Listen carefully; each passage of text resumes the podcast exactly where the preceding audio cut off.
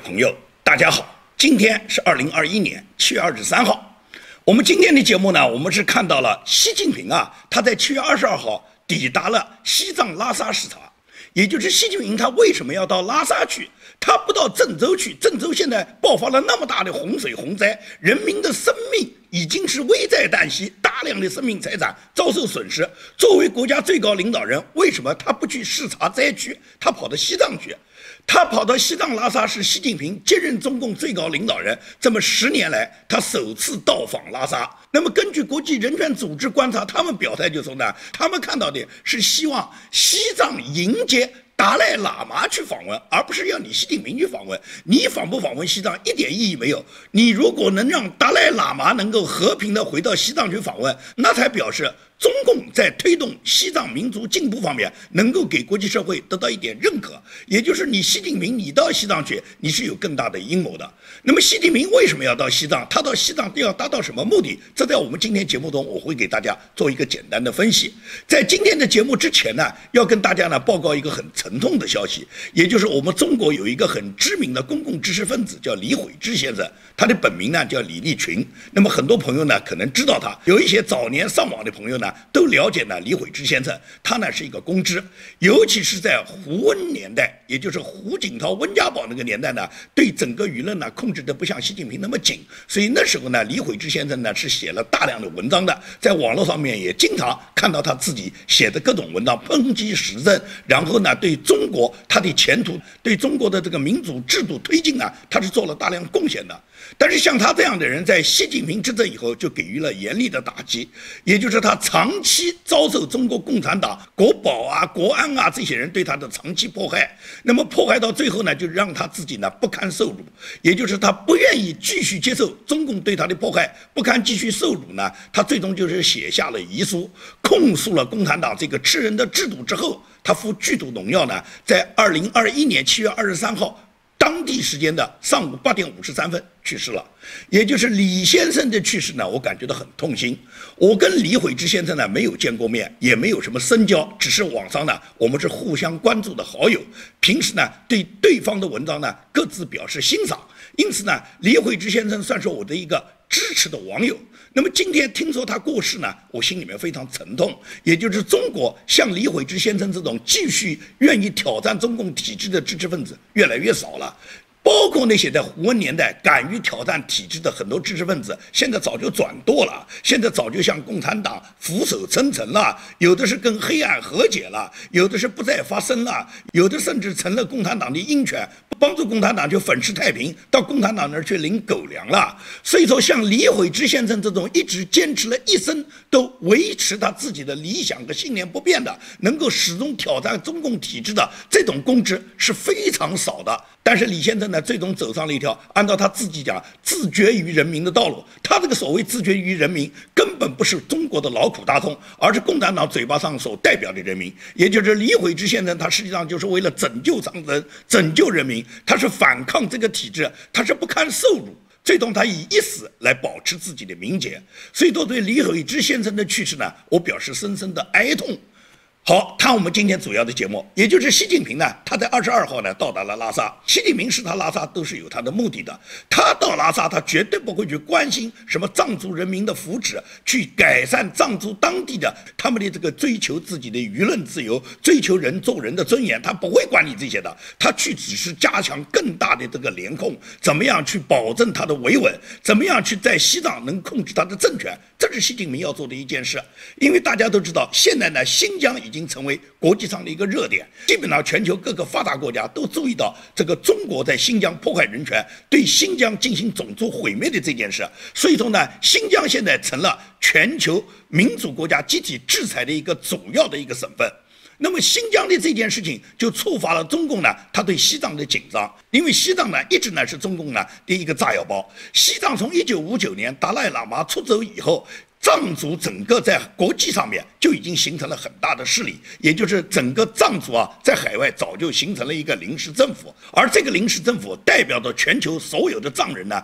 不断地去挑战中共的体制，不断去维护西藏人民的利益。维护中国广大藏族的那些活佛啊、僧侣啊，维护藏族民族各个人民的这个权利。这是呢，这个流亡中央，也就是达赖喇嘛当年出走带走的这一批西藏的这些优秀的知识分子、优秀为藏族民众为民请命的这些藏族人。那么这件事呢，在国际上已经发展了很多年。现在呢，西藏呢已经成为国际社会关注的一个焦点。习近平这次到西藏去，就是要控制西藏，因为他们知道。达赖喇嘛呢年事已高，达赖喇嘛是指定了自己的活佛传人的，而共产党也搞了一个所谓班禅的活佛的传人，也就是中共呢是打算用这个他们培养的这个班禅活佛的这个传人呢来替代达赖的这个藏族精神领袖的地位。那么达赖现在还健在，中共马上推出这个所谓藏族的活佛领袖呢，那么国际上的认可度会非常低的，因为大家都认可西藏的达赖喇嘛，不会去认可西藏还有什么其他的藏族领袖嘛。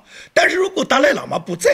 达赖喇嘛不在以后，中共立即会推出他已经培养了二十多年的这个替代班禅被中共指定的这个所谓藏传活佛的领袖，也就是中共培养了二十多年，目的是什么？就是让这个人最终来替代整个西藏。达赖喇嘛的地位，让藏族人都拜这个人为活佛，让这个人成为西藏的领袖。而这个人是中共从娃娃培养起的，从几岁时候就被中共指定为这个班禅的传世活佛，然后把这个活佛呢，中共呢一直是监禁起来，对他进行不断的洗脑和教育，最终让这个人跟着共产党走。也就是这个人如果成为了西藏藏传的领袖的话，毫无疑问来讲，他就是帮助共产党在推行西藏的野蛮的这个专制统治了。所以呢，这是习近平到藏。最主要的目的，也就是要把这个所谓中共培养的这个活佛呢，要把它牢牢固定住，然后呢，准备在。如果达赖喇嘛哪一天年事已高，一旦如果不治的话，马上就把这个人推出。这是习近平这次到西藏的最主要的目的。很多人都以为他去看看西藏，看看西藏的发展啊，看看藏族本地的民众跟汉族这个融合的怎么样。这些习近平不要看，他认为在共产党的强权下，你藏族人民你服也得服，你不服也得服。因为我们没问你信不信，我们只问你服不服。他到底所有的僧侣去走访那些来见面的那些老活佛、那些喇嘛，都是共产党培养下的，都是早就被。共产党训练成鹰犬的。我们在网络上看到一张照片，有一个西藏的喇嘛对习近平那个倩媚的笑容的那副姿态，就跟我们当年看到的北大那个校长叫周其凤的，我不知道大家还有没有印象？也就是当年李克强视察北大时候，那个周其凤躲在那个欢迎人群里面露着一个脑袋，那一副倩媚的那个笑容，那张照片被记者抓拍下来了。所有人看到周其凤的那副脸，看到他那副表情，都非常的鄙视他，因为他跟当年北大的校长不是面见蒋介。时候态度和气场是完全不一样的嘛，也就是他在李克强面前完全是一副哈巴狗的样子嘛。那北大的校长就沦落到这个地步，让人们怎么看得起中国这个最高学府这个校长？就这副姿态，就这副谦卑的样子，就这副当哈巴狗的样子。你北大培养出来的学生，能有几个不是做鹰犬的呢？而我们今天看到西藏的这个喇嘛，他去接待习近平时候，他对习近平那副笑容和他那副谦卑的态度，你就看到跟周其峰完全有的一拼嘛。也就。就是这个喇嘛一下子在互联网上就火了，很多藏族人看到这张照片以后，心里面都非常生气的。在海外互联网上对这张照片的评论非常多，大家看到这张照片以后，就为西藏当地现在的喇嘛和所谓的活佛，他们能够在共产党的淫威下，他们就跪在那儿，就去向共产党讨好，他们感觉到心里面是非常不舒服的。但习近平很满意，习近平就是要摆自己这种官威。他到西藏去，他看到西藏的活佛喇嘛都这样去对待他，他心里面就自在了。因为习近平早就不把这个世界放在眼里面了，西藏算什么？全世界都不在他眼里面，西藏还能在他眼里面吗？所以习近平去视察西藏，主要是要搞定，也就是所谓的藏族的活佛传人。对这件事，习近平亲自做了安排，因为他知道这件事很大。一旦如果达赖喇嘛去世以后，中共会抢先宣布。这个被他们培养了二十多年的这个西藏转世灵童，这个活佛啊，就成为西藏的领袖。然后呢，他中央政府来搞一个什么册封，册封完了以后，这个被确立为西藏未来藏族领袖的人呢，就被共产党呢牢牢地抓在手里面，通过他去控制西藏的这个宗教，控制西藏人的信仰，最终就是共产党在西藏实行他野蛮的统治，把西藏打造成另外一个香港。也就是香港有国安法，你知道西藏不可以推行国安法吗？西藏一样可以推行。也就是用另外一种方式，在西藏藏族民众里面，他然后最终就是推行这个所谓的这个国安法，就类似于跟香港的国安法一样，然后把藏族民众那些不服气的人，该抓的抓，该枪毙的枪毙，该流放的流放，最终就什么，牢牢的用共产党的铁拳去控制西藏。这就是习近平的想法，因此习近平到西藏根本不是去视察西藏的这个改革开放的这个大好局面，什么藏族民众和汉族民众两个民族融合的这个友好局面，他去的是加强维稳，是加强对西藏的控制，同时对西藏这个藏传活佛的这个转世灵童对他加以肯定，也就是习近平亲自确定了以后，这个人现在已经很快被中共他完全安排好，一旦达赖喇嘛不知，他们马上就会宣布这个人为藏传领袖的转世的活佛灵童。他本人已经出任西藏的领袖。中共呢百分之百会这么干的，也就是他们等待的达赖喇嘛哪一天年事已高，达赖喇嘛去世，一旦去世，他们一定会做这件事。这就是习近平不顾郑州的灾情，他跑到了西藏去。他到西藏去，他根本不担心西藏会被淹掉嘛？西藏的海拔多高啊？西藏的水位多高啊？滔天的波涛把中国全淹了，也淹不到西藏。所以说呢，郑州大水呢，习近平是不会去，他跑到西藏去。至于郑州的灾情再怎么严重，再怎么严重有什么关系啊？因为习近平的两个他信任的。浙江新军的西家军早就布置在郑州，早就布置在河南。郑州灾情如此严重，官方为什么一点压力都没有感觉到？中共就没有哪一个中央部门出来给河南省有什么压力？因为河南省目前在任的河南省省委书记叫楼阳生，和郑州市市委书记叫徐立毅，这两个人都是所谓的浙江新军，都是习近平的旧部，从习近平曾经任职的浙江。调到河南来的，分别担任河南的省委书记和郑州的市委书记，也就是这两个人，他们自认为上面有人罩着他们，他们想干什么就干什么，没有人敢多插嘴。对他们自己在整个这次郑州大雨，他们在这个过程中出现这个泄洪，包括溃坝的事件，他们本人的指挥管理是非常混乱的，导致了大量的民众死亡。死亡不就死亡吗？不就死了一些草民吗？在共产党领导最不在乎的就是老百姓死嘛，所以说没人敢对他们说三道四，他们也从没在乎。过草民死掉多少人？草民爱党爱国都是要付出代价的嘛？付出什么代价？死人就是代价。在中国死点人算什么？去年武汉疫情给全世界带来了影响，这么大的这个事件，其中有一个台湾的武统专家李毅，李毅在做报告里面不是说吗？整个在中国十四亿老百姓里面，武汉疫情导致的武汉民众死亡也就死了四千多啊！这个四千多人跟十四亿人比，简直就等于没死啊！也就是说，按照共产党的御用专家，在他们眼里面，那四千多人就不是人。那么今天郑州大水死掉这个人，无论是官方公布的死两个也好，死十几个也好，死二十几个也好，在他们眼里面，郑州有一千万人呢，死掉这几个还算死人吗？就不算死人了。所以说呢，共产党的舆论媒体，尤其是官媒像《环球时报》，就毫不掩饰的去为中共去开脱，去粉饰太平。《环球日报》毫不要脸的发社论说，郑州。单日降雨量超过了德国的三倍，郑州应对措施令美感慨，中方赢得了全球的尊重。我就不懂了，你郑州发水，你拿德国的大水去比，还有点道理。什么叫令美感慨？为什么要美国感慨？也就是他们知道，他们做的任何事都在美国人的监督下，所以说他们动不动要美国感慨，说是中国所做的这个郑州抢险的事已经得到了全球的尊重。你呸！你中国在郑州所做的事情，全球都在鄙视啊！哪个国家会规定在雨已经到来、已经有红色预警的情况下，地铁马上要淹掉的情况下，还能够允许地铁继续开通啊？还能够允许这个地铁往那个灌满深水的那个地轨里面继续往里面开啊？还能够在地铁已经停电不能运营的时候，不打开车门，在那时候水才积到人们膝盖的时候，不让人们从应急逃生通道跑走啊？有哪一个国家的地？铁车厢在组织逃亡的时候，还要求民众在刷卡啊？有哪一个地下隧道它，他们在大雨瓢泼，整个隧道几分钟就要淹掉的情况下，所有的车出隧道的时候，还要他们刷卡才走啊？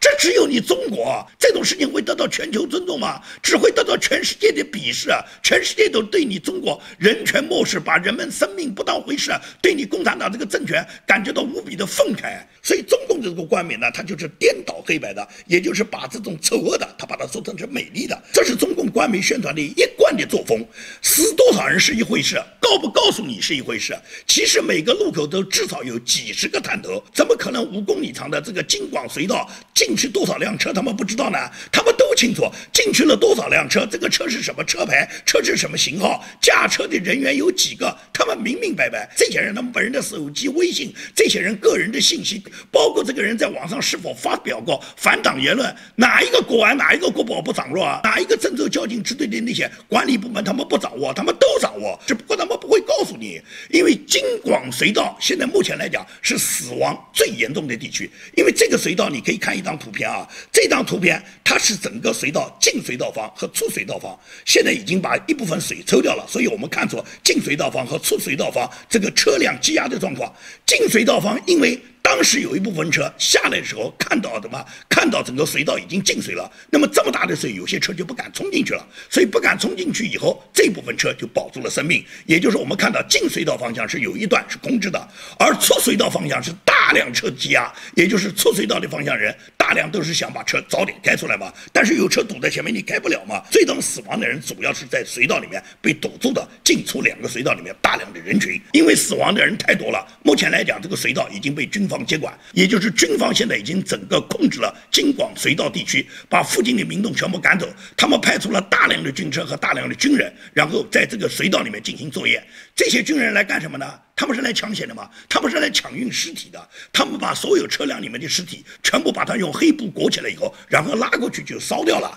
他们绝对不会给你家属留下任何辨认遗体的机会。他们不会让人民众知道死了多少人。他不可能把这个遗体拿过去，都用冰冻，都用冷冻室把它冷冻起来，让家属一一辨认去确认这个死亡者的身份。他们不会这样做。第一个，他们不会告诉草民死了多少人；第二个，他们也无所谓，你这个人要对你这个死者负责，要让你的家人知道你死在哪里。他们不会这样做，他们只会把这些人匆匆全部烧掉，然后最终怎么确认死者的身份？也就是你家属如果来找，找的时候给你做 DNA 比对，因为这些烧掉的人在他们临烧之前会。提取他们的 DNA 的，也就是你家属如果来找，最终 DNA 比对完全对位了，你家属所报的所有个人信息 DNA 匹配全部跟某一个死者对上了，那么可以确认你要找的这个人就死掉了。至于他的骨灰已经找不到了，因为所有的骨灰都是混在一起的，随便抓一把骨灰弄个盒子给你就算拉倒了。这是你家属来找，那种一家人死亡的根本就没有其他枷锁，还有可能到有关部门通过直系亲属比对 DNA 来确定死者身份的，这一家人最终就被共产党宣布。失踪，也就是说，共产党不会报那么多死亡人数，他愿意把失踪人数多报一点，因为所谓失踪就是我们现在没找到他哇，这个人不代表死掉了哇，他现在在哪避难我们不清楚啊，可能过一段时间就出来了哇，在这种情况下，也就是共产党要大大的隐瞒他们死亡的人数。这是中共一贯草菅人命的做法，所有的人他们拉过去就烧掉了，他们不会给你留下家属辨认遗体以及确认每一个死者身份的这个机会，他们绝对不会这样做，他们只会赶紧烧掉，然后隐瞒所有死亡的数字，这是中共一贯做的事，等于就是化整为零啊，把大量的死亡的人数，他把它烧完了以后，然后让你家属一个一个来辨认，最终能够辨认出、能够确认的毕竟是少数嘛，那么确认出来以后，他可能会承认这个人死亡了，给你开一个死亡通知单，没有。确认的人没有确认，你家里面就倒霉嘛，连保险公司都不会赔嘛，因为你没有办法证明你家里面人已经死亡了哇。不仅这些死者很无辜，给死者的家属未来还带来了无尽的痛苦，这就是共产党的管理哇，这就是胡锡进讲郑州的做法已经得到全世界的尊重，全世界就尊重你这种草菅人命，然后拿人民生命不负责任的做法吗？但是共产党从来都是毫不要脸的，他跟老百姓解释的这就是天灾啊，碰到那么大的洪水，那么大的天灾，死人不是很正常吗？什么天灾啊？你看到这种波涛汹涌，这么急的急流，一秒都流出六米的，这哪来的大雨啊？下什么样的雨？这个雨水到了地上可以一秒流六米啊？这就是山洪泄闸，也就是水库主动把闸口拉开，然后大量的洪流冲下来，这完全是你们人为造成的。那么很多人都讲。既然泄洪，为什么不能事先通知呢？你通知一下，让老百姓有个事先转移，让老百姓避开你泄洪所要冲击的那些低洼地区，这样不可以减少人民生命财产的损失吗？为什么泄洪不通知呢？天朝的官员处理这种事不要太有经验啊！哪一个天朝官员在他们任职的过程中，一生中不处理个多次这种洪水泄洪以及大量的洪灾事件啊？每次碰到这种时候，天朝的官员他们的经验十足的，很多天朝的官员就总结过，绝对不能通知。我们要泄洪是绝对不能告诉下游地区，因为什么？你一旦通知以后，等到整个灾难过去以后，所有的什么误工费啊、青苗费啊、人畜损失费啊、房屋倒塌费啊、汽车损毁费啊，什么费用都来了，你就赔吧。他们不通知就变成什么？不通知再大的损失都是天灾，你去跟老天爷赔吧。也就是他们把他们自己泄洪的这种做法，把它解释为天灾，是老天爷下大雨导致的，暴雨导致的这种。出现了天灾，你叫谁赔啊？而且天灾在保险公司来认为是不可抗力。那么既然不可抗力，连保险公司都不赔，也就是共产党不赔，保险公司也不用赔，因为所有的保险公司也是共产党的公司嘛，或者是共产党这些达官贵人，他们这个中央高干子弟在里面担任股东的公司嘛，都是自家人，是赵家的公司嘛，凭什么给你草民赔啊？所以在这种情况下，草民们根本就不知道，他们在半夜里面还睡得迷迷糊糊时候，就已经变成了冤魂了。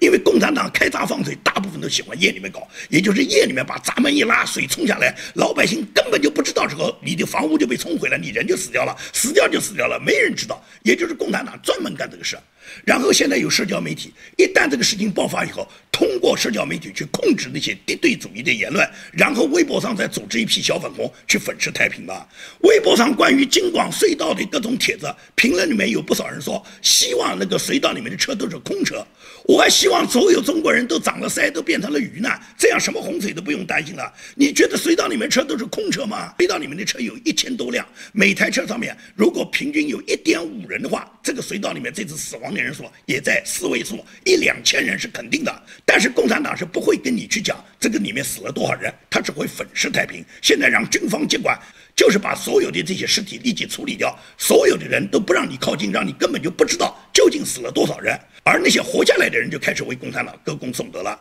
有一个乘地铁逃生的女孩写了一个她的亲历的回忆，完全反映了一种典型的中国人的认知与她的思维方式。她的这个帖子让我看到以后，我就感觉到这个女孩她只有这么高的认识，她就这种猪的思维。她活着就庆幸自己运气好，是谢党谢国谢政府。她死了，死了也是此生无悔入华夏，来世她还要做韭菜人。也就是所有那些被救活的那些。很多的人，他们根本就不去追责这个灾难是谁造成的，他自己怎么九死一生，最终逃脱鬼门关的，他马上就来感谢党，感谢政府。我不知道他感谢政府里面，政府有哪些东西值得他感谢？因为抢救没有跟政府任何关系，他只是运气好，在别人都死掉的情况下，他侥幸逃脱了。所以说，共产党教育下的这种年轻的女孩，她的这个思维方式就完全扭曲了，也就是变成了她活着她是感谢政府，而她死了她此生无悔入华夏。如果他看到你们还有那么多人在网上要求追责政府，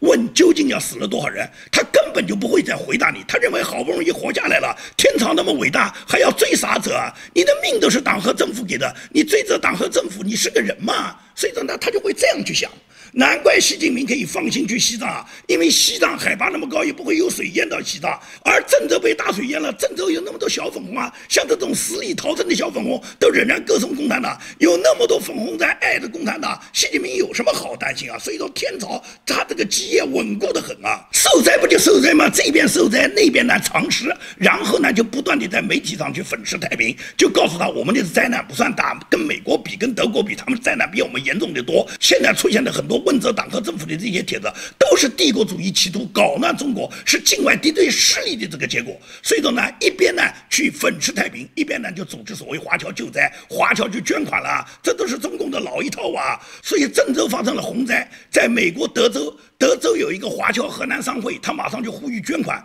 他们发出的募捐通知，居然说郑州死了二点六万人。我不知道这些亲共华侨，你是不是故意泄露了党国的机密，还是说这些亲共华侨你确掌握了党国死亡的数字？你怎么知道郑州已经死了两万六千人呢？是不是你夸大数字然后去骗捐啊？是什么情况我们不清楚。但是呢，德州的这个河南商会现在在美国已经发起了。为郑州捐款的这个活动，那么这个活动无论是在美国的这些亲共华侨们，他们怎么努力，他们捐款数目都不可能达到什么地步。当年汶川地震捐款的五百多亿去向不明，都被那些贪官贪掉了。每次你们想到香港要人家香港人捐款，但是国安法镇压香港以后，香港人不会再相信你们的欺骗人民的鬼话，什么血浓于水，台湾更不会捐，天天把导弹架在人家台湾头上，让人家台湾人捐款，捐款给你们，然后你们就威胁人家武统，所以人家台湾人根本不会捐。再说你习近平全球大傻逼，你那么多钱都可以给全世界，你请一个非洲学生到中国来上学，你一年就给他二十万的学费，你既然有那么多钱，你为什么这些钱不给到河南人民啊？所以说不会有人捐。共产党搞捐款，它实际上就是一种愚民的游戏，是在整个灾难之后，让你们什么化悲痛为力量，把整个灾难的这个焦点把它转移，然后最终呢，他们就在这个抗灾中产生英雄，用捐款，用比拼你们捐款，用不断的去刺激和你们攀比你们捐款的数字，然后塑造新一代的英雄。完了以后，最终把丧事当做喜事办。这是共产党历来在灾害面前他们所做的事。所以说，我们已经经历了共产党所讲的无数个五千年，什么千年不遇，五千年不遇。实际上，我说过，万年不遇的是共产党。如果中国人民没有遇到共产党，所有的灾难都会不存在。好，今天的节目就跟大家说到这里，谢谢大家。